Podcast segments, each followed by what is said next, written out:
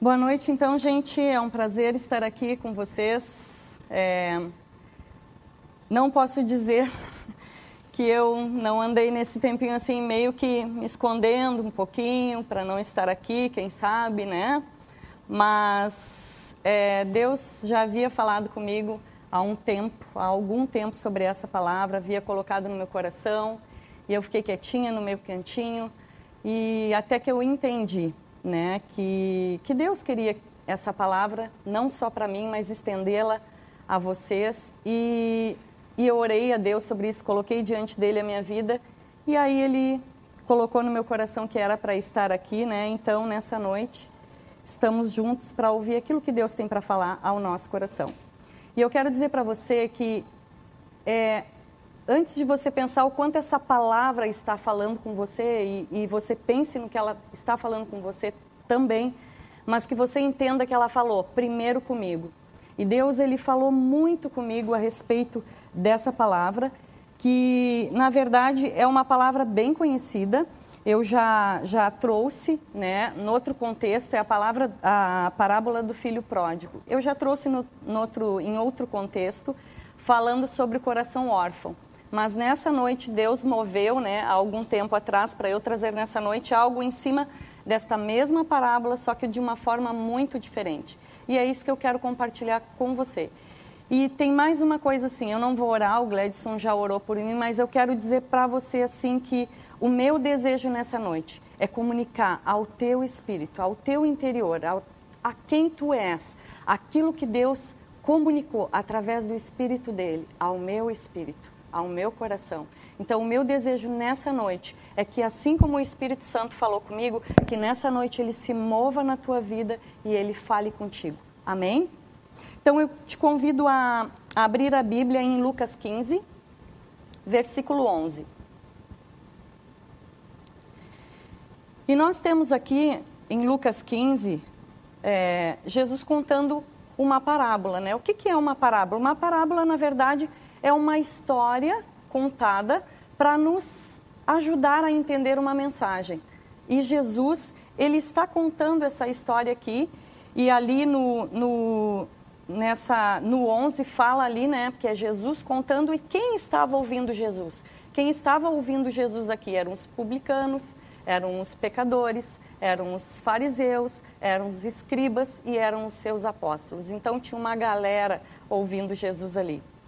E, e, gente, eu não vou ler toda a parábola, eu vou lendo e conversando com vocês para nós ganharmos tempo. Amém? Então acompanha comigo Lucas 15, 11, diz assim. E disse, um certo homem tinha dois filhos, e o mais moço disse ao pai, pai, dá-me a parte da fazenda que me pertence. E ele repartiu por eles a fazenda. Então aqui nós já temos um pai que tem dois filhos. Esqueci de falar uma coisa para você que eu quero que você faça comigo. Enquanto eu falo nesses, nesse pai, nesses filhos, nessa casa, eu quero que você pense comigo, porque foi isso que Deus ministrou ao meu coração. Esse pai, como Deus, esses filhos, como eu e você, e é, eu quero que você pense nessa casa do pai como a igreja, ok? E Deus, ele falou comigo é, antes de eu ler essa parábola, Deus falou comigo assim, uh, que ele queria, ele está falando aqui para dois tipos de filhos. Um tipo de filho é aquele que está dentro da casa do pai, mas ele está com o coração no mundo. Quem são esses filhos? Esses filhos podem ser pessoas que nasceram na igreja, podem ser pessoas que vieram do mundo para a igreja, mas eles ainda têm o desejo de viver as coisas do mundo. E o outro tipo de filho que essa parábola me apresenta e que Deus falou comigo são aquelas pessoas que estão dentro da igreja, mas elas estão no contexto da igreja vivendo como se estivessem no mundo. Então Deus trouxe isso ao meu coração, né? Então, antes de eu ler com vocês, é, para nós pensarmos um pouquinho, como é a vida no mundo? Como são os relacionamentos no mundo? Né? É, quando nós olhamos é, para Jesus, né? quando nós olhamos é, para o mundo, né, para como as coisas acontecem no mundo, como são os relacionamentos, como as, as pessoas vivem debaixo de cobrança, debaixo de algumas coisas que nós observamos que muitas vezes as pessoas elas são é, colocados fardos, na verdade, sobre a vida das pessoas. Elas são muito cobradas. É, no, o mundo te exige que você seja o melhor. O mundo exige, é, parece muitas vezes, que não tem lugar para aquelas pessoas que não são tão boas assim em tudo ou em algumas coisas. Né? O mundo parece né? Que o mundo ele exige que nós sejamos ótimos, os melhores em tudo. Então o mundo ele trabalha em cima de concorrência, né? Só que quando nós olhamos para a vida de Jesus, nós vemos que com Jesus a coisa não é assim. Jesus ele poderia ter escolhido homens sábios. Ele poderia ter, ter escolhido homens baseados no intelecto. Ele poderia ter escolhido ali os homens que haviam naquele tempo é, mais letrados. Mas Jesus ele não fez isso. Ele poderia ter escolhido pessoas excelentes, né? Mas Jesus ele não fez isso. Jesus ele escolheu pessoas é, como Pedro, eu me identifico muito com Pedro, viu, gente? Porque eu sou meio, né, metida, assim, às vezes meto o pé pelas mãos, falo demais, né? Mas eu amo uh, Pedro. Uh, mas Jesus, ele escolheu pessoas assim, como Pedro, um pescador, como, uh, pessoas como João, Tiago, pessoas simples, pessoas que não eram letradas, pessoas que não sabiam muito daquilo que iria é, ser trabalhado na vida delas e o que seria ensinado através de Jesus para elas. Mas o que, que acontece? Jesus, ele transformou essas pessoas em pessoas excelentes. Então, sabe o que, que isso traduz para mim? Que há esperança para mim e que há esperança para ti. Sabe por quê? Porque Jesus pega pessoas como eu, como você, para transformar em pessoas excelentes. Amém? E é isso que eu quero falar nessa noite. Então, eu quero começar falando desse primeiro filho. Esse primeiro filho é esse filho que está dentro da igreja, né? Mas ele tem um desejo de viver as coisas do mundo. Ele está dentro da igreja, mas ele tem o desejo de sair para o mundo, de viver no mundo a doideira que o mundo é, de viver em festa. Ele tem saudade dos relacionamentos como eram no mundo, ele tem saudade das festas do mundo, ele tem saudade de algumas coisas do mundo ou de viver como é, se vive no mundo, ok? Então, agora sim, agora acompanha comigo em Lucas é, 15, o 12. Vou ler o 12 agora, tá? Uh, e o mais moço deles, então o filho mais moço, disse ao pai: Pai, dá-me a parte da fazenda que me pertence. E ele repartiu por eles a fazenda. Então, esse pai, ele tem dois filhos, um filho mais novo e um filho mais velho. O mais novo, que era bem jovenzinho a princípio, ele chega para esse pai e ele pede a parte da herança. Quando fala fazenda ali, é a herança dele. E o que, que acontece? Esse pai, mesmo naquele contexto cultural e naquele tempo, esse pai faz o quê? Ele ele reparte a herança. E a Bíblia fala aqui que ele repartiu por eles a herança. Então, o filho mais novo recebeu a sua parte, mas o filho mais velho também recebeu a sua parte. E hoje eu não sei como funciona, mas naquela época, o filho é, primogênito mais velho, ele recebia a porção do, dobrada. Eu não sei se hoje isso ainda acontece, mas naquela época era assim. Muito interessante que nem nos dias de hoje é comum um filho pedir ao pai a sua parte na herança, né? Mas isso aconteceu nesse tempo. Continuando então, 13 agora. E poucos dias depois, o filho mais novo, ajuntando tudo, partiu para uma terra longínqua, desperdiçou a sua fazenda e desperdiçou a sua fazenda vivendo dissolutamente. Então, o que, que aconteceu? Aqui no 13 diz, e poucos dias depois. O que, que eu entendo desse poucos dias depois? Na verdade, naquela época, nesse contexto, é, dessa parábola, é, uma herança, ela se traduzia em rebanhos, né, é, gado, cabras e terras. Então, eu acredito que esse poucos dias depois foi o tempo que esse rapaz levou para transformar esse gado, essa, essas terras, esse, né, esses rebanhos em dinheiro para poder partir. E eu imagino que esse rapaz, ainda dentro de casa, e o pai vendo ele se mover, pediu a herança, arrumando as malas, quem sabe meio que fugindo do pai, eu imagino o pai dizendo: Filho, o que está acontecendo? Filho, por que tu não conversa comigo? Filho, por que que tu está distante?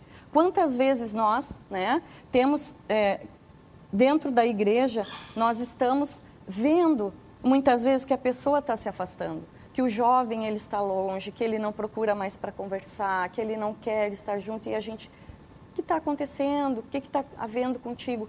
Mas o que que acontece? Muitas vezes nós não somos ouvidos. Nós fazendo esse papel como desse pai, né, os pastores, a liderança, muitas vezes nós temos esse olhar sobre a vida do jovem, né? E ali diz que ele partiu para uma terra longínqua. Tem outras versões que dizem que ele partiu para outro país. Isso me remete, gente, à questão da independência.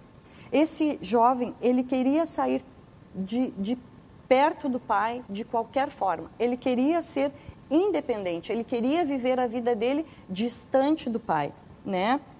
E aí ele parte para outro país. E nós entendemos a questão da, da independência que existe no coração do homem, na verdade existe no nosso coração desde Gênesis, né? Quando lá é, Adão e Eva comeram do fruto proibido, além daquilo, é, da, daquilo é, evidenciar uma independência, quando eles resolveram se esconder depois que havia um pecado, eles novamente firmaram a independência. Por quê? Porque após pecarem, o que, que eles deveriam ter feito? corrido para o Pai e terem se arrependido, né, corrido para Deus. Mas não foi isso que aconteceu. Eles se esconderam. Então eles procuraram resolver no braço dele, a, deles. A questão da independência ainda gritava dentro deles ali, né? E aí ele partiu e foi viver, né, dissolutamente. Depois o 14 diz assim: E havendo ele gasto tudo, houve naquela terra uma grande fome e começou a padecer necessidade. Gente, eu pergunto aqui: será que essa fome surgiu de repente? Será que há como numa terra, uma terra distante, mas uma terra, né, é, um, é outro país, será que existe como uma fome surgir num estalar de dedos, de uma hora para outra? Eu vou te dizer, não. A fome, aqui fala uma grande fome. Então essa grande fome, ela começou como uma pequena fome. E esse rapaz, ele estava ali, ele estava vivendo naquele contexto. Mas o que, que eu entendo com isso? Eu entendo que esse rapaz, ele estava tão obstinado naquilo que ele queria viver, ele estava tão cego que ele não conseguiu perceber o que? O que havia ao redor dele, o que estava acontecendo ao redor dele. Quantas vezes nós temos os nossos jovens, nossos adolescentes, nós de fora, muitas vezes estamos percebendo o contexto que ele está vivendo, nós estamos percebendo o que vai acontecer e não porque nós somos melhores ou porque, né, mas porque nós já vivemos algumas coisas, nós já passamos por muitas experiências, nós já cuidamos de muitos jovens, de muitos adolescentes, então a gente já tem uma noção no que vai dar. Mas o que, que acontece? O coração obstinado obstinado, não percebia nada do que estava acontecendo ao seu redor. E estava acontecendo, com certeza estava. É, e daí ele paz, parte para. Não, aí no 15, desculpe, gente. É, no 14 fala que ele ainda continuou padecendo necessidades. No 15 ele foi e chegou a um dos cidadãos daquela terra, o qual o mandou para apacentar porcos. Então esse rapaz começa agora a passar necessidade. E aí ele vai cuidar de porcos. O cuidar de porcos, gente, dentro do contexto uh, judaico, não existe, né? Não, não se cuida de porcos. Mas, dentro até mesmo de outras culturas, por exemplo, no Egito. No Egito, as pessoas que cuidavam de porcos, elas eram isoladas da sociedade.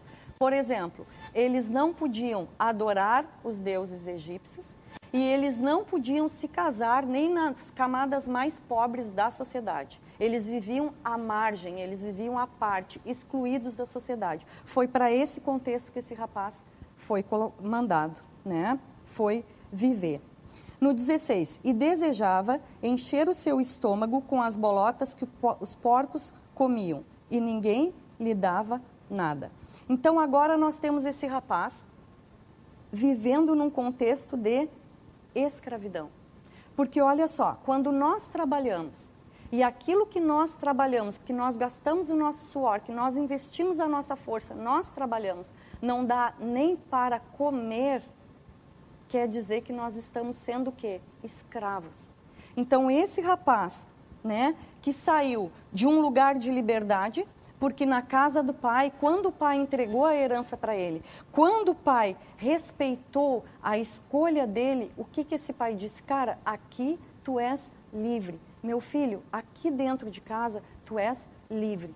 Mas esse rapaz que sai debaixo dessa cobertura espiritual do pai, né? E nós vemos aqui na vida dele um declínio. Ele sai da casa do pai, ele parte, depois ele vive dissolutamente, depois vem uma grande fome, depois dessa fome ele começa a, a, a, nessa fome ele padece de necessidade, começa a cuidar de porcos, né? E agora aqui fala que ele desejava encher o estômago com as bolotas que os porcos comiam. Então, da condição de livre, ele passou para uma condição de escravo. Isso é o que o mundo tem para nos oferecer. E aqui, né, o Salmo 42, 7, ele nos fala que um abismo, ele chama outro abismo. Então, nós vemos isso de uma forma muito clara na vida desse pai.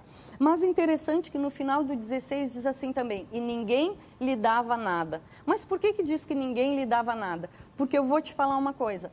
Com certeza, quando esse rapaz saiu da casa do pai, cheiroso, cabelinho da hora, roupinha da hora, tênisinho bom no pé, celular mais novinho que podia, grana, né? O carrinho do ano, o bolso cheio de grana, eu vou te dizer com certeza, choveu mulher na volta dele. Com certeza, choveu amigo na volta dele. Com certeza, a mesa onde ele estava sentado devia estar cheia de gente, de amigos sentados e partilhando do dinheiro dele, da bebida que ele estava servindo, de toda aquela vida que ele estava vivendo ali. Com certeza. Por isso que está escrito aqui que agora, quando ele está nessa decadência, quando ele está escravo, quando ele não tem mais nada a oferecer, ninguém lhe dava nada. Porque isso é o que o mundo nos oferece.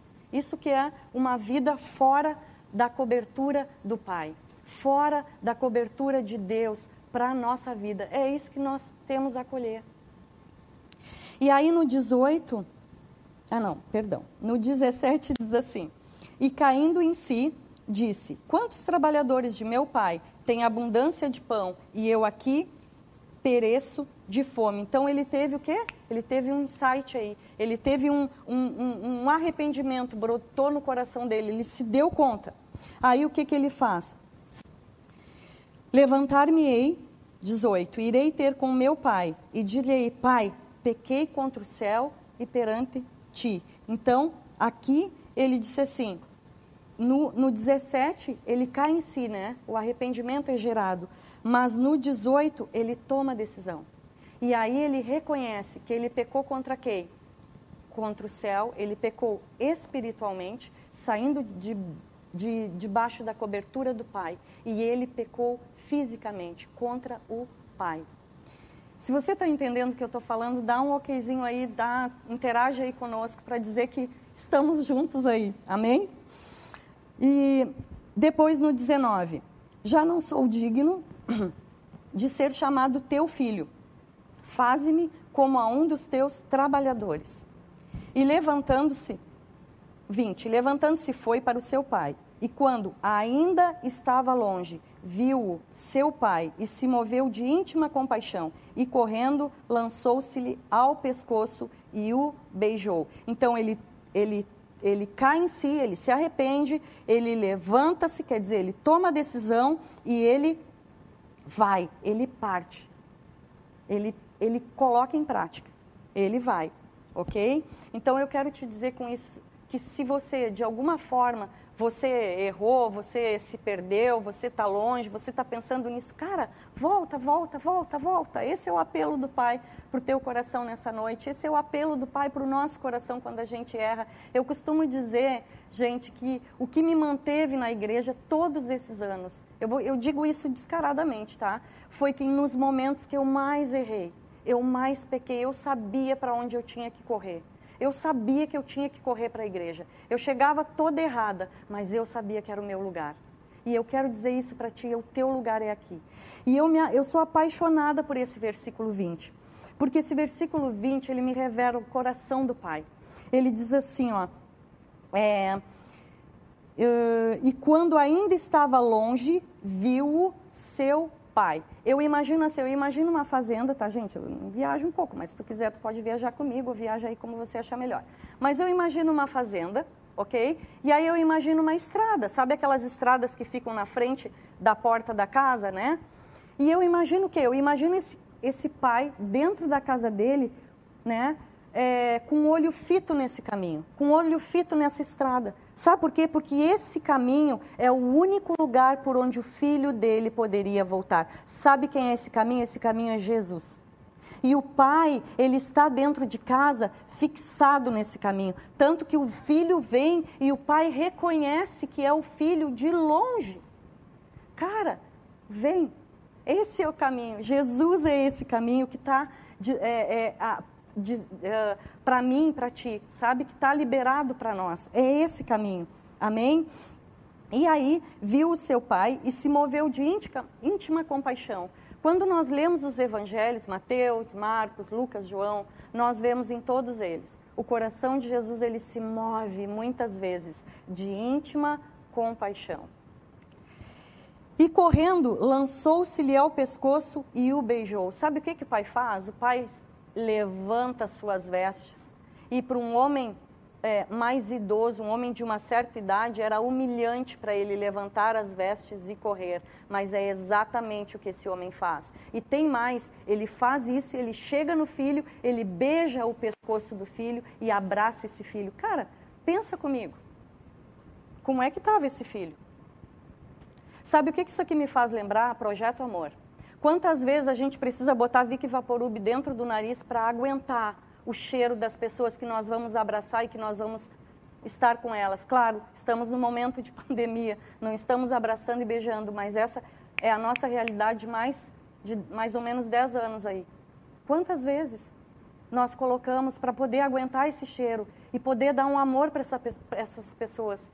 Sabe, quando eu olho para a vida desse filho aqui, eu imagino uma pessoa dessas. Sabe por que, que eu digo isso? Porque quantas vezes nós encontramos na rua pessoas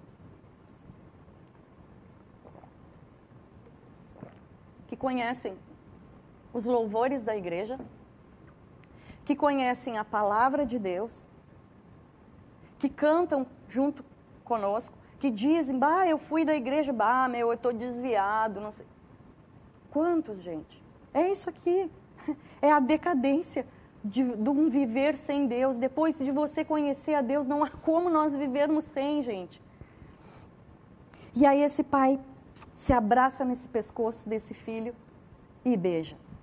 No 21 diz assim: E o filho disse: Pai, pequei contra o céu e perante ti, já não sou digno de ser chamado teu filho. Mas o pai diz assim: Ó o pai nem fala com ele, né? O pai corta ele.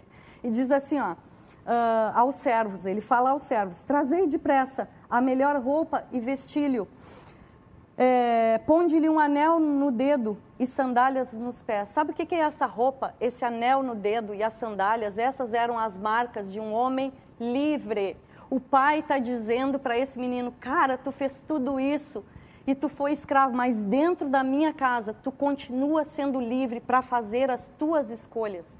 Sabe, o mundo, ele te faz viver uma condição de escravidão que talvez você não tenha liberdade para sair, porque muita gente não consegue sair do crack, muita gente não consegue sair da cocaína, muita gente não consegue sair da rua. Nós chegamos para eles, nós oferecemos casa, nós oferecemos lugar para ir, sabe o que, que acontece? Eles nos dizem, eu não consigo não conseguem sair da condição sexual que estão vivendo na prostituição na rua. Sabe, gente, é uma escravidão. Mas o pai, ele está dizendo aqui, ó, tu fez tudo isso, tu viveu tudo isso, viveu vida louca? É, viveu? Pois é. Mas aqui na minha casa tu continua sendo livre. Isso é o que o pai está falando. E aí no 23 ele diz assim, ó, trazei o bezerro cevado e matai-o e comamos e alegramo-nos. Porque este meu filho estava morto e reviveu, tinha se perdido e foi achado e começaram a alegrar-se. Sabe o que, que eu quero te dizer, gente? Longe de Deus é morte. Longe de Deus é morte espiritual. E vou te dizer, muitas vezes, morte física. Sabe, eu acho muito interessante que lá em João é, 10, 10, né? Eu gosto muito dessa passagem, eu sempre falo nessa passagem? Porque fica muito claro para mim nessa passagem que Deus, ele estabeleceu planos para mim e para você. Deus estabeleceu planos para nós. Qual é o plano de Deus? Eu vim, Jesus falando, eu vim para que vocês tenham vida e vida em abundância. Esse é o plano de Deus. De, Jesus ele veio a essa terra para nos dar vida e não é pouca vida, é muita vida, gente. Muita vida. Só que tem uma coisa, o diabo ele está com os olhos em cima da nossa vida e ele também tem planos para mim e para você. Sabe, o mesmo versículo ele fala que o diabo veio para matar, roubar e destruir. Esses são os planos do diabo. Então, assim como Deus fez planos para mim e para você, o diabo também fez. E o plano dele é matar, roubar e destruir. Mas o plano de Deus, o plano de Jesus é vida, muita vida se de alguma forma tu está provando morte na tua vida, seja no aspecto que for, na área que for, cara, Jesus tem muita vida para ti. Mulher, Jesus tem muita vida para ti. Ele é Deus de vida. Eu sei pela minha. Meus pais, meu, meu irmão, se estão me assistindo, eles são a prova disso. Eu sou a prova disso. Amém, queridos? É, 24, já li com você. E aí fala ali, né? No, 20, no final do 24, começaram a alegrar-se. Mas o 25 ele diz assim, ó. E o seu filho mais velho estava no campo. E quando veio e chegou perto da casa, ouviu a música e as danças. E chamando um dos servos, perguntou o que era aquilo. E ele lhe disse: Veio teu irmão, e teu pai matou o bezerro cevado, porque o recebeu são e salvo. Mas ele se indignou e não queria entrar. E saindo o pai, instava com ele, ou insistia com ele. Então, gente, aqui, a partir do 25, eu quero começar a conversar contigo sobre o outro filho. Sobre esses filhos que somos nós, que estamos dentro da igreja, ok? E que muitas vezes aqui dentro, dentro da casa do Pai, nós não vivemos a, aqui, nós não vivemos dentro da casa do Pai como nós deveríamos esse filho, né? Nós, é, ele demonstra aqui várias coisas que nós vamos ler agora, mas demonstra o que? Que ele está dentro da casa do pai, mas ele não entendeu a casa do pai. Não entendeu. Ali no 25, uh, no que eu li aí, 25, 26, 27, 28, fala na música e nas danças, né? Esse pai, ele dá uma festa porque o filho voltou. Ele se alegra. Esse é o coração de Deus. A palavra de Deus diz que a festa no céu quando alguém se converte, né? Esse é o coração do Pai, o Pai é Pai de festa. Por isso que quem vive em Deus é uma vida de alegria, gente. Mas o que que acontece? Esse pai, ele dá uma festa. E esse rapaz que chega do campo, ele não entra, né? Não entra por quê? Porque ele não, ele percebeu que algo tinha acontecido. Mas o que me chama atenção e o que eu quero perguntar para ti e para mim também, tá? uh, eu quero que tu entenda que essa palavra, ela falou muito comigo. Eu não sou mais aquele filho que deseja ir para o mundo. Eu já fui, tá, gente? Já fui, já tive um tempo dentro da igreja querendo ainda viver as coisas do mundo. E eu vou te dizer, eu acho, acredito que isso até algum tempinho até ainda é normal. Mas conforme você vai conhecendo a Deus e tendo experiências e conhecendo quem Deus é, isso acaba da tua vida e você nunca mais quer viver o mundo. Entende? Então eu te entendo, porque eu passei pelas duas coisas. Já fui aquele ali, mas hoje eu me vejo ainda em muitas coisas nesse aqui. A minha pergunta aqui na música e as danças: será, será que o meu coração e o teu coração se alegra com aquilo que alegra o coração do Pai? Será que nós estamos nos alegrando com aquilo que alegra o coração de Deus? Ou será que a gente está vivendo uma vida aqui dentro, olhando para o nosso umbigo, para o que a gente quer fazer, para aquilo que a gente quer viver, e tipo assim, pá, nem olho para lá, nem sei o que, que Deus quer da minha vida, nem, nem, tipo assim, sou eu, eu, eu, Kátia. Será, gente? Então, o que, o que, o que, o que Deus me chamou a atenção vocês, tu, Kátia, tem te alegrado com aquilo que traz alegria ao meu coração, porque é, eu entendo, gente, que nós podemos viver, até ontem eu comentei isso, né? Eu posso viver obedecendo a Deus, posso, isso é muito lícito. Deus tem mandamentos e é maravilhoso nós vivermos por mandamentos e obedecermos a Deus, obedecermos os mandamentos de Deus. Mas o que Deus tem falado ao meu coração é que eu quero viver para agradá-lo. Eu não quero viver só para obedecê-lo. Obedecê-lo é o mínimo. Se eu estou em Deus, Deus é o meu Pai, Jesus é o meu Senhor. Viver e obedecer o meu Senhor, isso é o mínimo. Sabe, gente, eu quero viver porque eu amo esse Deus. E eu quero viver de uma forma que eu agrade o coração dele. Que eu pense assim, cara, ele sofreu tanto naquela cruz. Às vezes eu estou na minha casa pensando, nossa, como Jesus sofreu naquela cruz. Será que eu estou fazendo coisas que trazem alegria ao coração dele? Porque eu posso viver dentro da igreja sem entender isso. Eu posso viver dentro da igreja sem entender a cruz, sem entender o sacrifício de Cristo e viver, viver empurrando com a barriga, ou alguém me empurrando de lá para cá, sem eu viver o propósito, eu entender o coração, o coração do Pai. Eu quero, sinceramente, eu, Kátia, eu quero trazer alegria ao coração do Pai, que Ele olhe para mim e que Ele tenha prazer em mim. Que Ele diga também de mim quem sou eu, mas que Deus possa dizer de mim, bah, lá está a Kátia, aquela maluca que eu amo. Eu quero isso, gente. O 26 diz assim: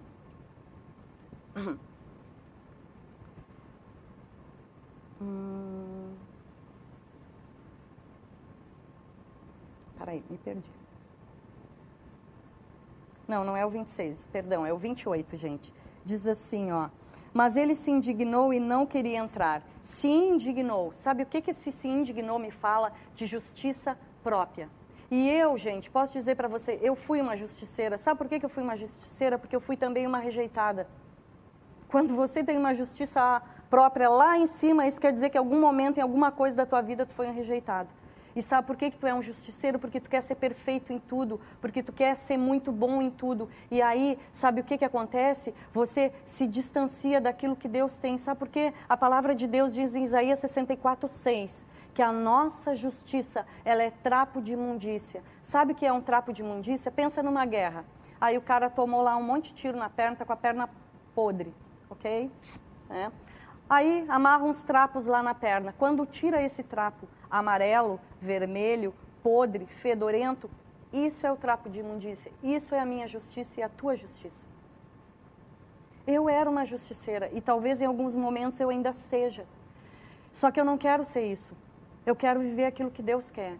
Então eu não quero me indignar. Eu não quero nada disso. Eu quero viver a justiça do Senhor. Amém, queridos?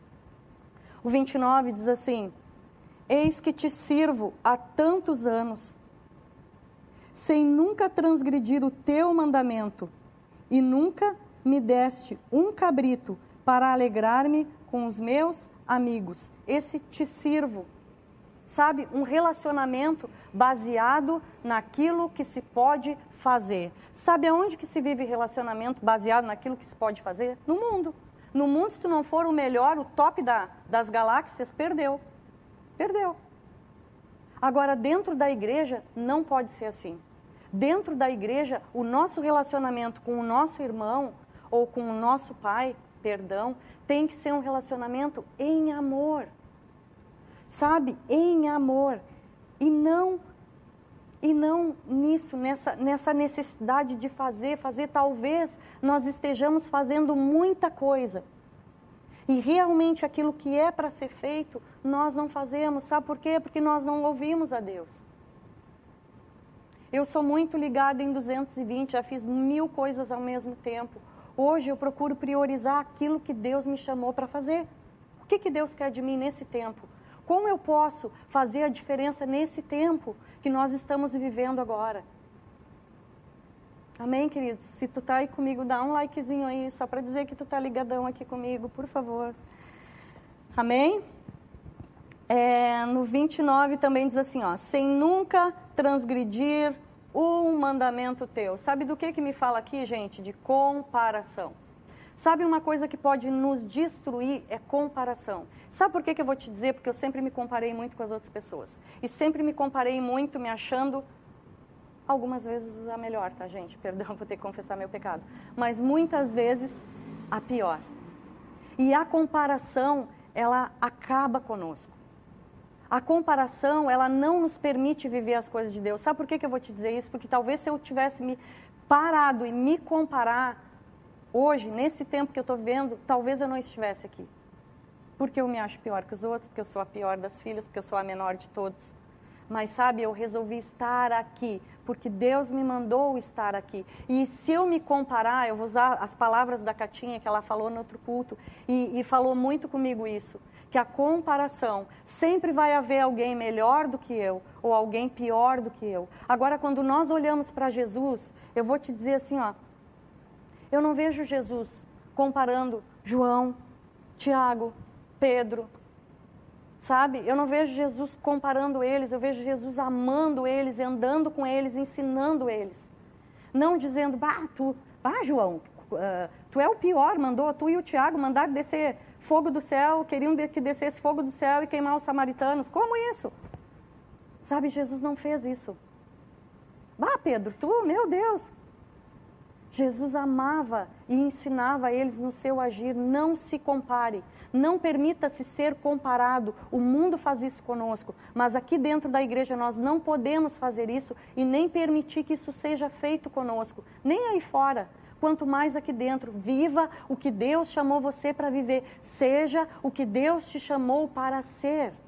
Busque ser o melhor, mas não precisa se comparar com ninguém, ser o melhor em Deus, naquilo que Deus te chamou para ser. Amém, querido? Querida. 29, ele fala: Nunca me deste um cabrito, né? Para eu festejar com os meus amigos. Olha só, nunca me deste. Cara, eu quero te perguntar: esse rapaz era filho de quem? Era filho desse homem que tinha tudo. Por que, que esse rapaz não desfrutava? Porque ele não entendia quem era o pai. Quantas pessoas, quantos adolescentes, quantos jovens nós temos dentro da igreja que não desfrutam aquilo que o Pai já deu para eles? Efésios 1, 13 e 4 fala que Deus já nos abençoou com toda a sorte de bênçãos, já está tudo dado para mim e para você. Por que, que não desfrutamos? Porque não entendemos. Não entendemos. Aí vivemos dentro da igreja uma vida medíocre. Se você está vivendo uma vida medíocre dentro da igreja, me, mil perdões te dizer isso. Mas eu posso dizer porque ah, eu já vivi isso. A gente vive, às vezes. É porque você escolheu. Porque está tudo à tua disposição. Se gaste em Deus, leia as coisas de Deus, estude em Deus, busque em Deus. Amém? Querido. E aí no 30 ele fala assim, ó, este teu filho. Cara, dizendo que o cara não é irmão dele. Como assim? Quantos nós dizemos isso dentro da igreja? Bah, aquele cara, aquele lá, que estava aqui dentro da igreja, foi viver a vida gay, agora quer voltar? Meu Deus! Como assim? Que? Aquela guria? Aquela lá? Aquela que fez tudo aquilo? Está voltando? Ah, não quero nem sentar perto, vai que eu me contamino. Gente, como é que é isso? Este teu filho não, este teu irmão sabe? E é muito incrível. Eu, eu sou irmã mais velha, meu irmão é cinco anos mais novo do que eu. Eu sempre tive um senso de responsabilidade com ele. Cara, eu era guria, mas se os caras viessem dar nele, eu quebrava os nego. Mas não tinha, era o meu irmão. E como nós não fazemos isso dentro da igreja? Por que, que a gente não quebra os negros que querem matar o nosso irmão? Por quê? Sabe, Deus nos chama nessa noite para nós amarmos ao nosso irmão, para nós nos importarmos, para nós dizermos é o meu irmão. Sabe, para nós nos gastarmos. Aí eu vejo tanta gente, sabe, nós vemos tantos jovens. Existem muitos jovens que dizem: "Ah, eu tenho chamado para ser pastor". Eu tenho. Tenho. Aí tu pergunta para o jovem, tá, o, o chamado do pastor, mas quem é que tu está cuidando? Ah, Estou cuidando do meu umbigo, né? Fazer o quê? Precisa de cuidado. Tantos jovens que poderiam estar conosco, nos adolescentes, cuidando do irmão mais novo.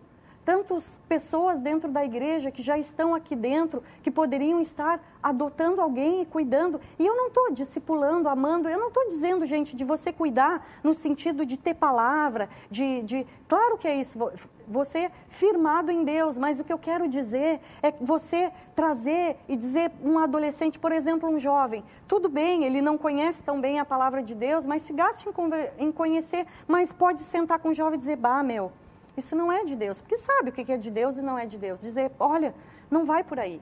Eu já fui por aí, eu já me perdi aí, eu já fiz isso. Bah, não vai. Sabe? Quantos jovens podem começar o seu ministério cuidando do seu irmão mais novo? Gente, às vezes eu me pergunto, eu vou fazer 50 anos. Estou cuidando de adolescente. Será que era eu mesmo e o meu marido que éramos para estar aqui cuidando de adolescentes? Eu tenho me perguntado isso, porque talvez seja um papel que os jovens já deveriam estar fazendo há muito tempo.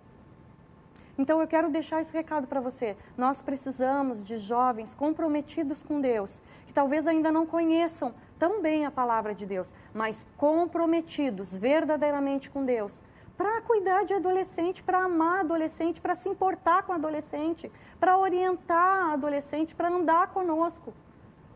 Venha, venha, exerça, trabalhe, trabalhe no que Deus tem para você. Amém? Mateus 28, eu quero ler com você. Olhei para cima. Mateus 28, versículo é, 19 e 20.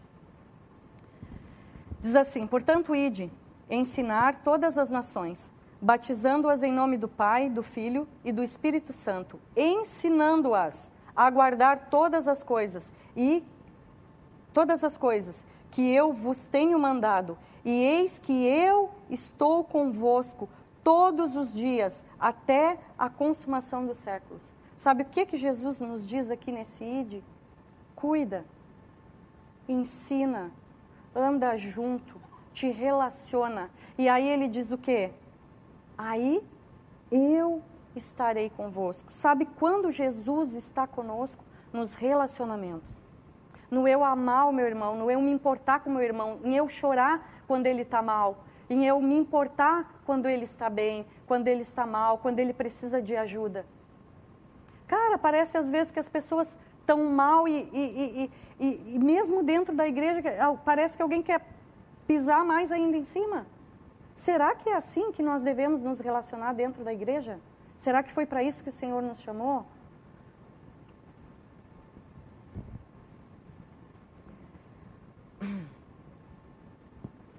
No 30, ele diz assim, ó. Uh, vindo este, porém, este teu filho, que desperdiçou a tua fazenda com as meretrizes. A minha pergunta, quem disse para ele que ele gastou que o irmão gastou com as meretrizes, porque o irmão não saiu da casa, ele não entrou para falar com ele. O pai não falou nada em ele ter gasto. Sabe o que, que é isso aqui? Fofoca.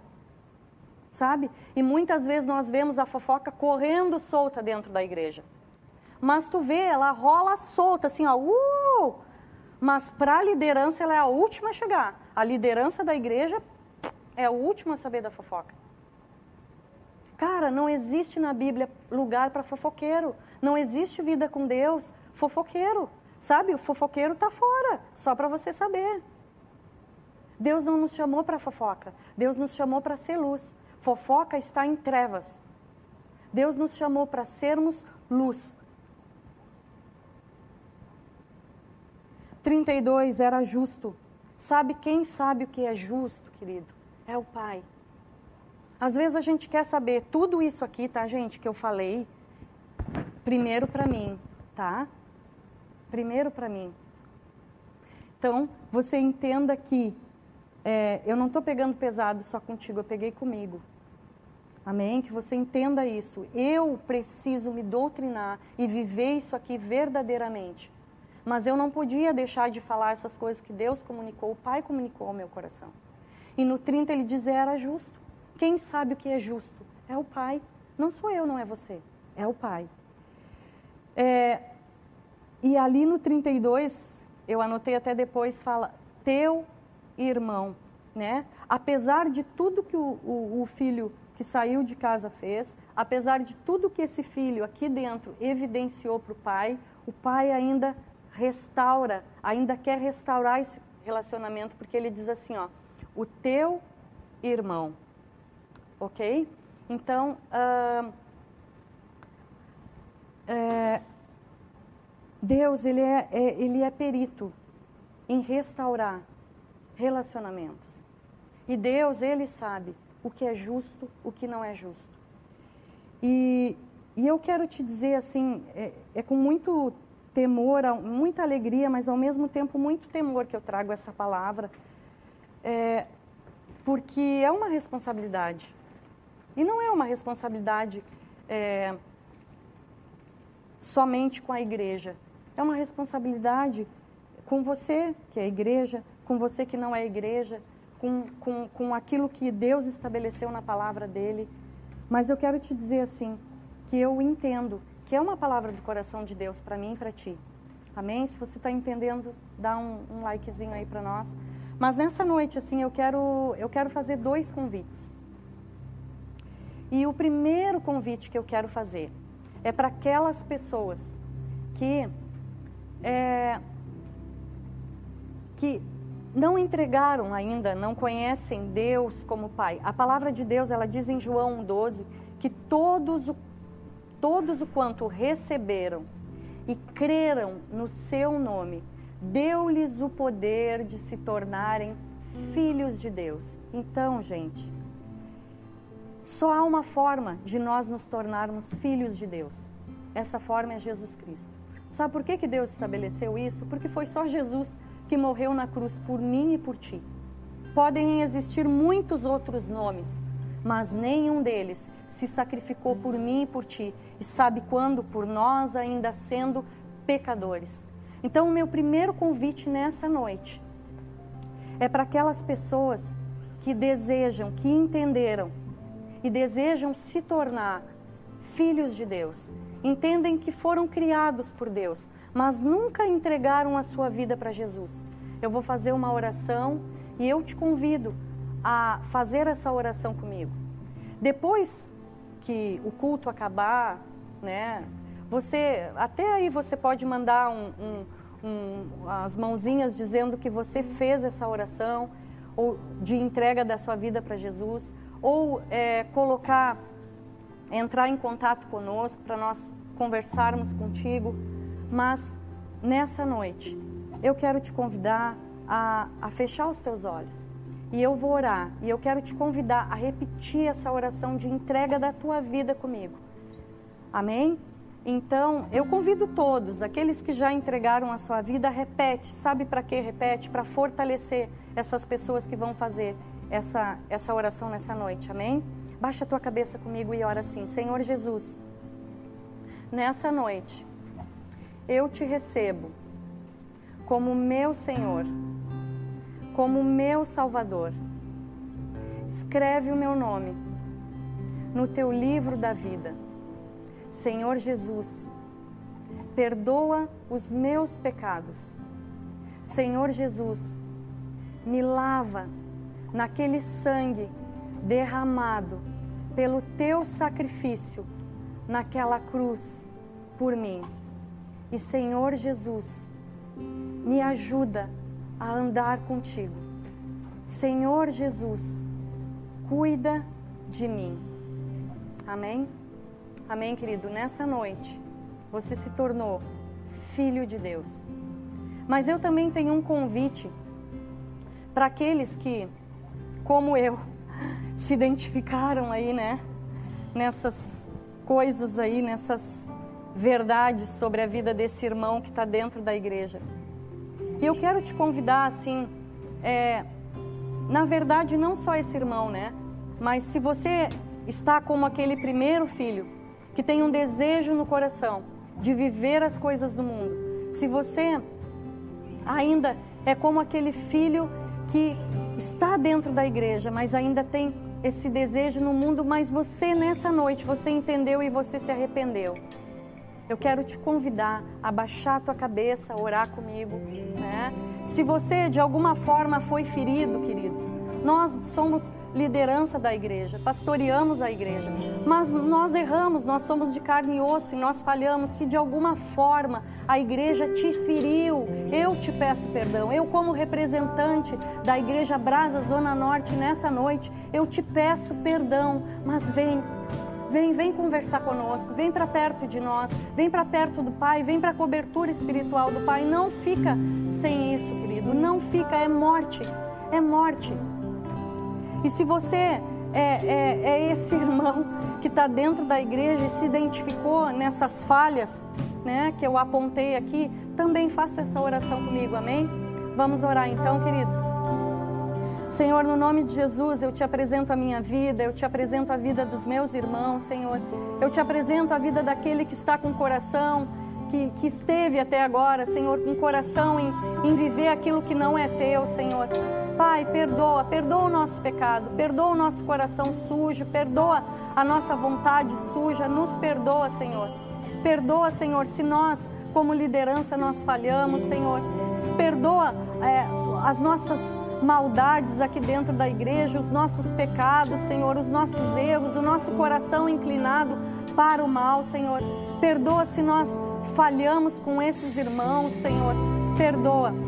Pai, nós nos colocamos diante de Ti e pedimos que nessa noite Tu fortaleça o nosso coração em Ti, a nossa mente em Ti, o nosso espírito em Ti, e que nós possamos andar na verdade da Tua palavra todos os dias da nossa vida. Tu não é o meu Pai, Tu é o Pai nosso, Tu é o Pai nosso. Amém, queridos? Deus abençoe vocês. É, entre em contato conosco se você precisa conversar, se você precisa abrir o seu coração. Como eu disse, nós erramos contigo.